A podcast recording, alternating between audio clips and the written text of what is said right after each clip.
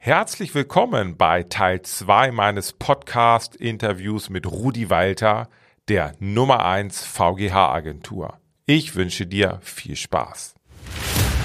Als Finanzberater an die Spitze.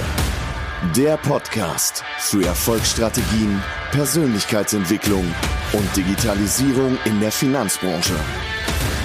Starte jetzt deine persönliche Erfolgsstory von und mit Strategieexperte Markus Renzihausen.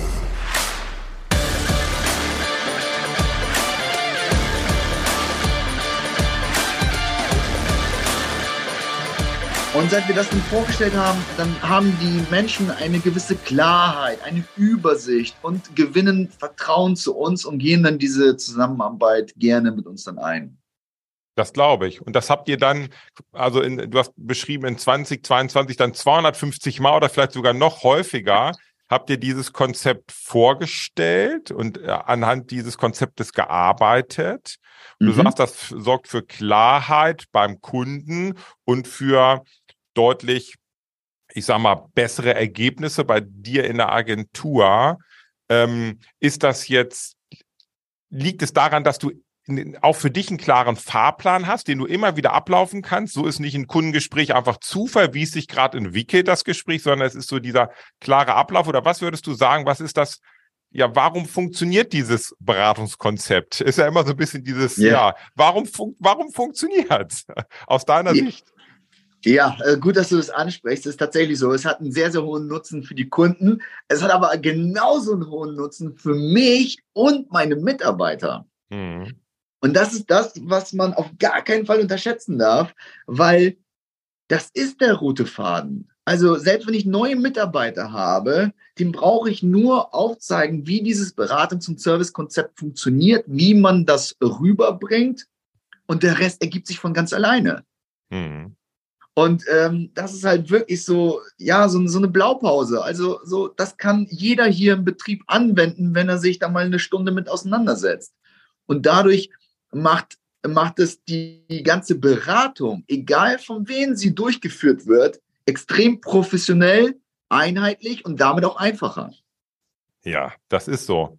Das wäre jetzt mhm. so, als wenn du das Coca-Cola-Rezept hättest ne, und Coca-Cola ja. nachmachen, dann wirst du wahnsinnig viel Geld verdienen. Ja. Und so hast du da ein einzigartiges Beratungskonzept, ähm, und das mit dem Team ist natürlich extrem wichtig, weil du natürlich dadurch auch wieder, ähm, ihr sprecht alle, ihr habt alle das gleiche Betriebssystem, um es mal so zu sagen. Ne? Es ist nicht so, dass der eine läuft auf Windows, der nächste auf äh, Apple, der nächste genau. auf Linux und man ist gar nicht kompatibel, sondern auch im Team hast du ein Betriebssystem. Ne? Genau, genau ja. so sieht es aus. Wie groß ist dein Team mittlerweile? Also wir sind jetzt, mit mir sind wir sechs Köpfe. Und die, die gliedern sich wie auf? Wie hast du das im Bereich eher Innendienst, Vertriebsunterstützung mhm. und Außendienst? Wie ist das für dich aufgegliedert? Ja, das war auch so ein Gamechanger-Moment. Äh, ähm, diesmal nicht aus dem Coaching, sondern aus dem Roundtable. Da bin ich ja. rausgegangen und habe gesagt, okay, ich war immer so aufgestellt, dass ich der Alleinunterhalter bin quasi und hinter mir eine Mannschaft an Backoffice-Kräften, so nenne ich das mal, äh, habe. Und dann habe ich gesagt, okay, so funktioniert das nicht. Ich, ich stelle das ein bisschen um. Ich, ich baue eher mir ein Team von Kundenberatern auf. Mhm. Und die, das ist kein Prozess, der von heute auf morgen funktioniert, sondern äh, das dauert jetzt ein bisschen. Und ähm, Stand heute ist es so, dass ich zwei Kundenberater habe, plus meine We Wenigkeit und der Rest momentan in Backoffices und eine dritte Person wird gerade zum Kundenberater hin ausgebildet. Okay. Krass. Mhm. Ist, sind das dann eher wenn du das ausgebildet, das ist also wirklich ein Auszubildender oder eine Auszubildende, die dann äh, bei dir ist, oder sind das dann auch so Quereinsteiger? Wie muss, wie muss ich mir das vorstellen bei dir? Sowohl als auch. Also eine Auszubildende habe ich und auch einen Quereinsteiger, Quereinsteigerin, ähm, die dann ausgebildet werden, heißt für mich, ja, im Endeffekt den neuen Stufenplan, dass der auch hier intern umgesetzt wird. Es ja. fängt ja an beim Mindset. Äh, warum verkaufen wir Versicherungen? Für mich eins der unterschätzten Punkte in unserer Branche geht ja äh, irgendwie gefühlt unter, aber sich auch nochmal wirklich hier klar zu machen, warum ist das eigentlich wichtig, dass wir die Menschen dieses Konzept vorstellen, dass wir die auf die wichtigen Versicherungen hinweisen Und ähm, da fängt es halt an und dann natürlich den zu zeigen, okay, äh, wie macht man das, wie wickelt man das ab, wie äh, berät man einen Kunden, das meine ich dann mit Ausbildung. Okay, krass, ja. Mhm. Ähm, ich hatte, als du, ich hatte ja kurz in der Einleitung erwähnt, dass du mir, du hast mir am 23.12. im letzten Jahr hast du mir eine Sprachmemo über Instagram geschickt.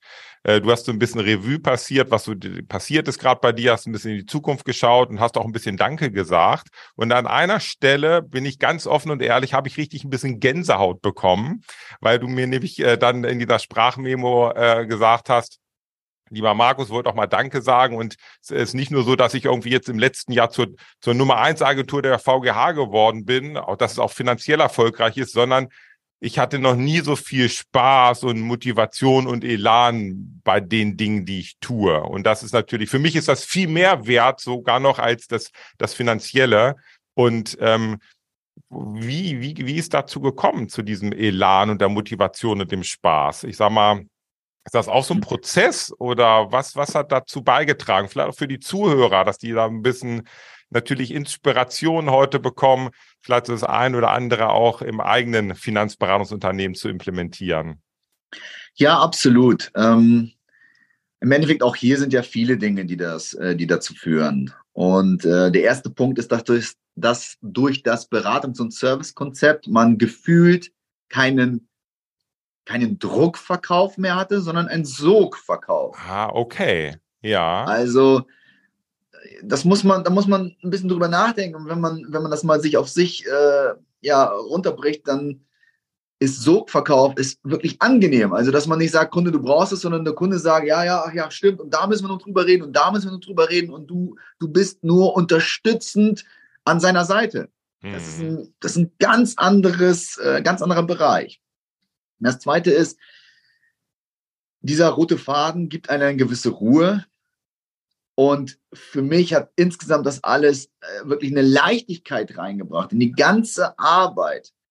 Ähm, und dadurch natürlich kommt alles andere. Ja, ich hatte mehr Zeit. Ich habe aber auch, also mehr Zeit hatte ich auch, weil ich auch im Coaching auch natürlich auch gelernt habe, sich auch die Zeit für die wichtigen Dinge zu nehmen. Da hast du, Markus, einmal das Beispiel genannt mit dem Glas, äh, füll erst äh, die Steine rein, dann die genau. Kieselsteine, dann ja. Sand und dann Wasser.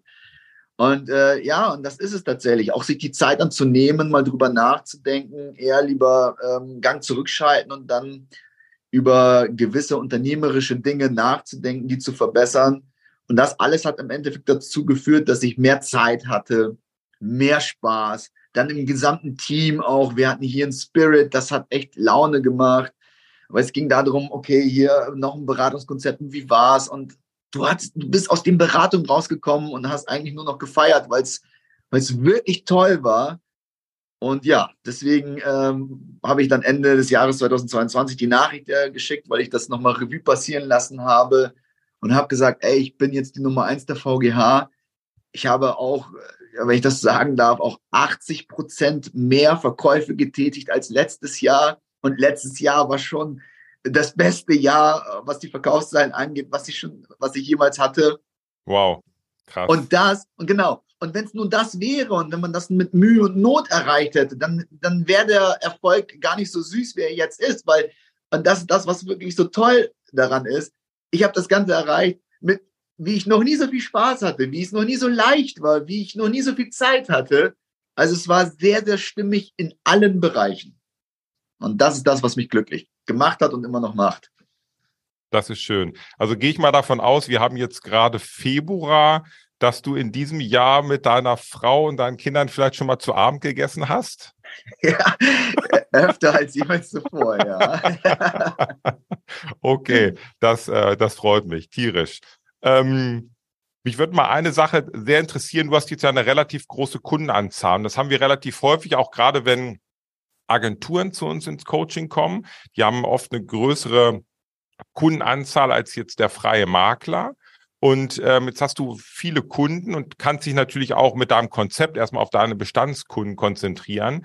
Nichtsdestotrotz weiß ich ja auch, dass du zum Beispiel auch einen YouTube-Kanal hast, auch schon länger, wo du sehr engagiert bist Ähm, mich würde mal interessieren, wie ist so dieses Verhältnis Bestandskunden, Neukunden? Legst du, ist es für dich wichtig, neue Kunden zu gewinnen?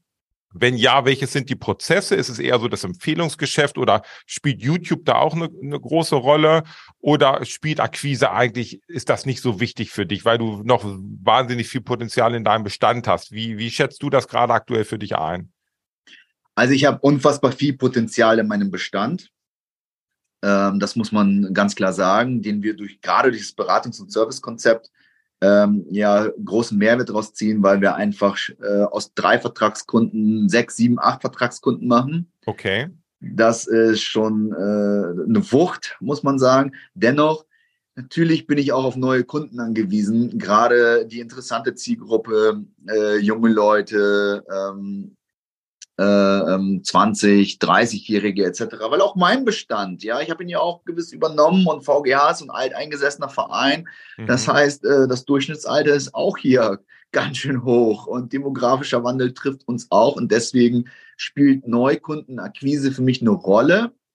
Und da ist es halt so, dass ich auch da festgestellt habe, dass Social Media nicht der heilige Gral ist so und ähm, das eine Instrument, um, um jetzt komplett nach vorne zu schießen, Ausnahmen bestätigen sicherlich bei dem einen oder anderen die Regel. Ja.